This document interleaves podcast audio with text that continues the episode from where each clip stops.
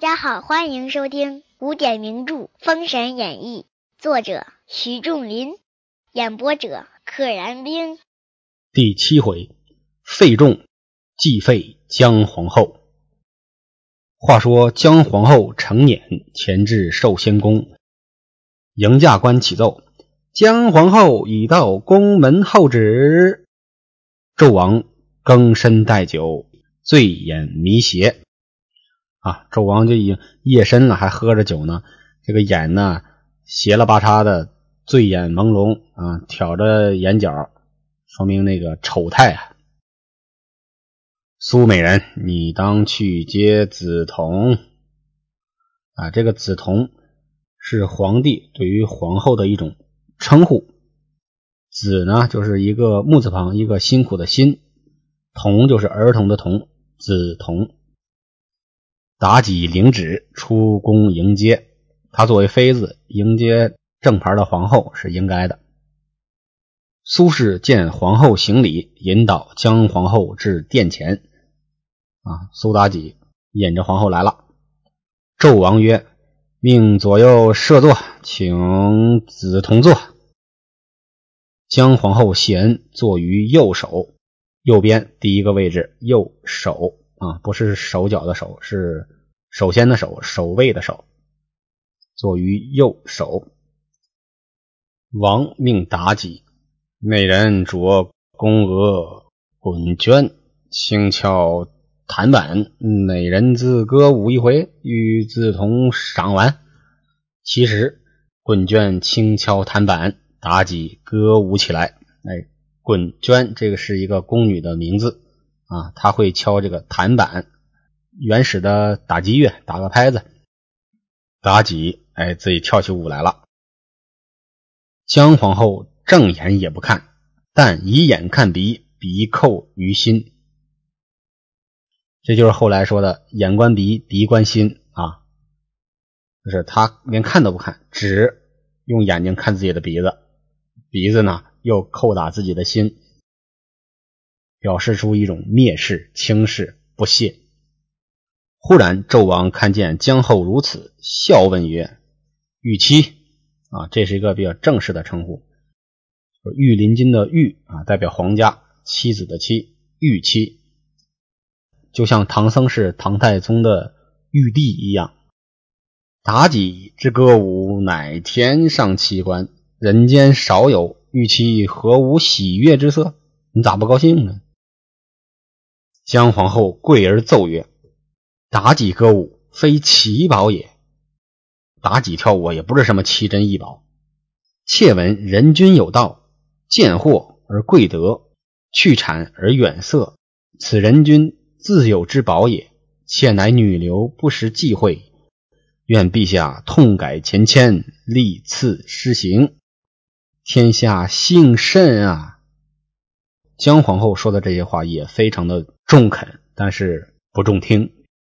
君王有道，见货而贵德，什么意思呢？就是他轻应该轻看一些外在的东西，而以品德为重。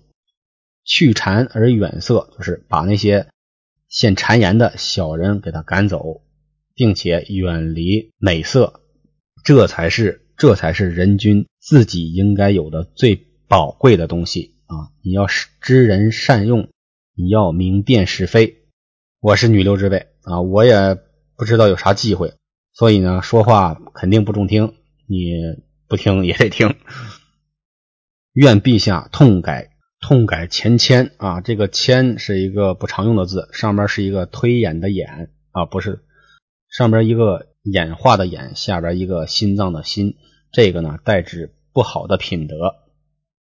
就是你改了你之前那些不好的品德，立赐施行，你赶紧赐给我们你这种行动力吧，这是天下的大幸福啊！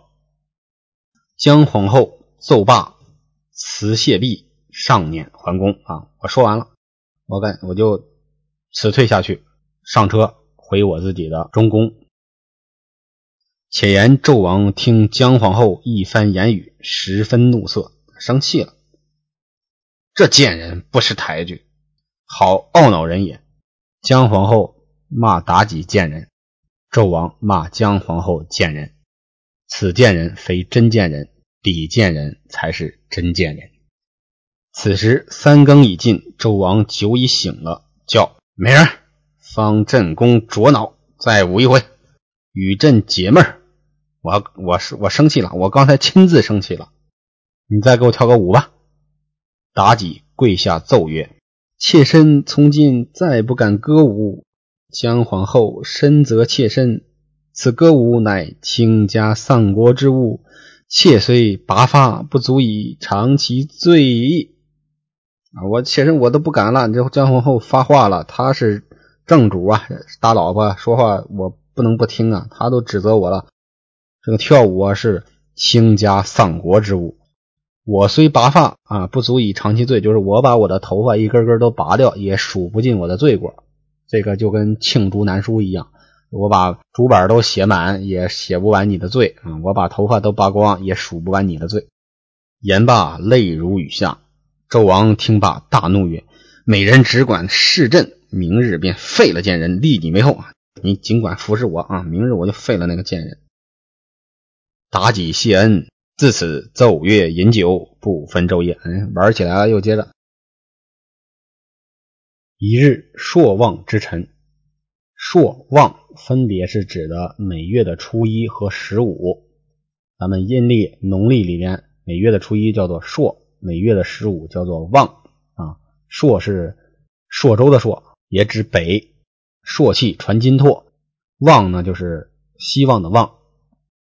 朔望之辰，代指后宫娘娘去拜谒中宫皇后的这个日子啊。每逢初一、十五。这些妃子都要齐齐来拜谒拜谒正宫娘娘。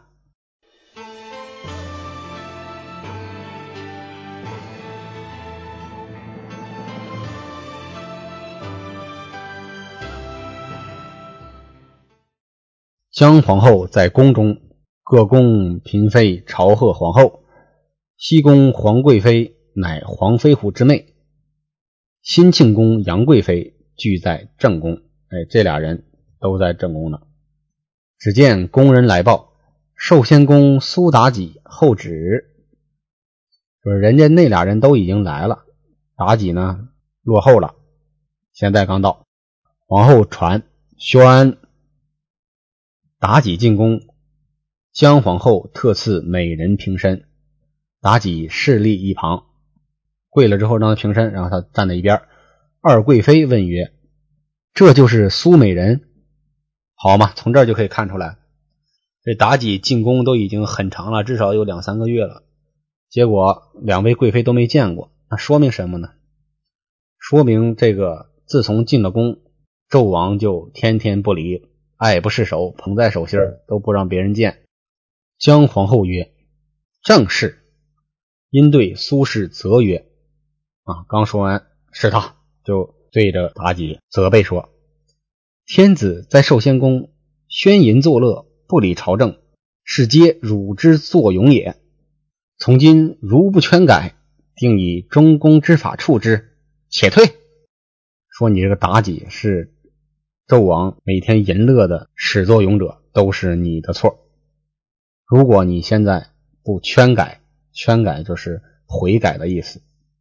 定以中宫之法，后宫也有法度啊，对吧？皇后作为这个中宫之主，自然要有权管理这些妃子，然后就轰走了，且退，赶紧走吧。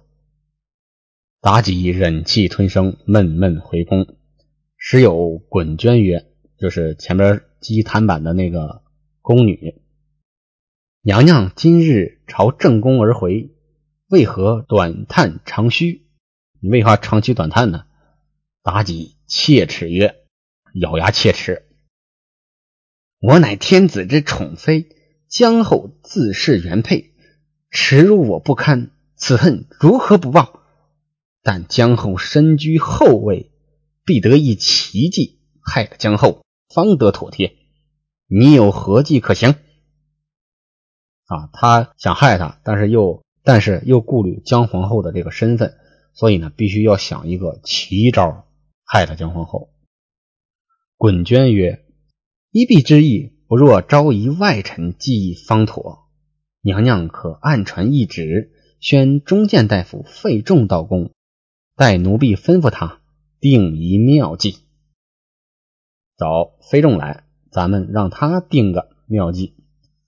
此人亦系主公宠臣，言听计从。况娘娘进宫也是他举荐，奴婢知他必肯尽力。妲己大喜。就是坏蛋凑一窝啊！那日纣王幸御花园，幸就是幸福的幸，专指这个皇帝去某个地方宠幸，就是宠爱你到你那儿去，来御花园逛一逛，幸御花园。滚娟暗传懿旨，把费仲宣至寿仙宫。费仲在宫门外，只见滚娟出宫问曰：“费大夫。”娘娘有密旨一封，你拿出去自拆，观其机密，不可泄露。若事成之后，苏娘娘绝不辜负大夫。啊，你偷偷拆了，你看看娘娘的意思。滚娟道罢，进宫去了。费仲接书，到于本宅啊，回到家，至密室开拆观看，够小心的。到家还不行，还得到一个密室当中拆开。看罢，沉思忧惧。啊，又担心又害怕，如芒刺背，沉思终日，并无良策可施。想了一整天，想破脑瓜子了，这也一个计策也没想出来。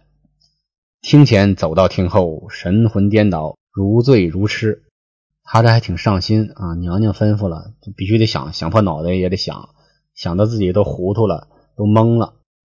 坐到厅上，正纳闷间，只见一人走将过去。费仲问曰：“是什么人？”那人忙向前叩头曰：“小的是姜环。”费仲闻说，便问：“你在我府中几年了？”姜环曰：“小的到老爷台下五年了。”啊，就我到你麾下，到你门前台下一种尊称。蒙老爷一向抬举，恩德如山，无门可报。老爷，你对我这么好，我都想着报答都无门呐。赶紧让我报答报答你吧。费仲一见此人，计上心来，便叫：“你且起来，我有事用你。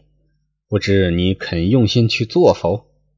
姜环曰：“若老爷吩咐，小的便赴汤蹈火，万死不辞。”费仲大喜，附姜环耳上，哎，说悄悄话：“这般这般，如此如此。若此计成，你我有无穷富贵，切莫泄露。”其祸非同小可，把嘴管严了。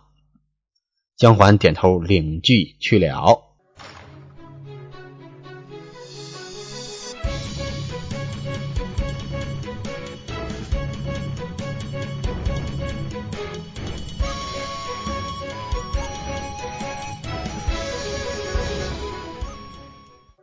话说费仲秘密将计策写明，暗付妲己。妲己。大喜啊！他把这个计策又偷偷写到纸上，哎，还是送回到宫中。妲己看了，倍儿高兴。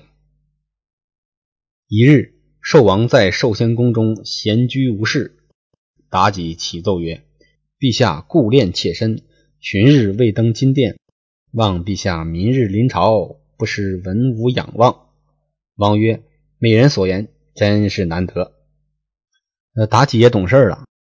啊，天天咱俩床上床下的，你也得上上朝。次日，天子设朝，銮舆过隆德殿。銮舆就是金銮殿的那个銮，舆就是堪舆的舆，舆论的舆，就指的是车。所以说，纣王坐的那个车过了隆德殿，至分宫楼，就之前挂剑的那个地方。分宫楼正行之间，分工楼门角旁一人。手执宝剑，大喝一声，言曰：“昏君无道，荒淫酒色，吾奉主母之命刺杀昏君，可保吾主为君也。”一剑劈来，此人未进前时，已被众官所获，拿进前来。纣王惊且怒，驾至大殿升座。文武朝贺毕，纣王曰：“今日升殿，分宫楼有一刺客，执剑刺朕。”不知何人所使？有刺客啊？是哪个指使的？众官将刺客拖到滴水之前啊，拖到这个滴水岩台阶下边。天子传旨：众卿，谁与朕勘问明白回旨？谁给我查明白了，问明白了？班中闪出一人，进礼称：“臣费仲不才，勘明回旨。”费仲的表现机会到了，我来替你查明刺客。本集就到这里，不知后事如何，且听下回分解。记得订阅哦。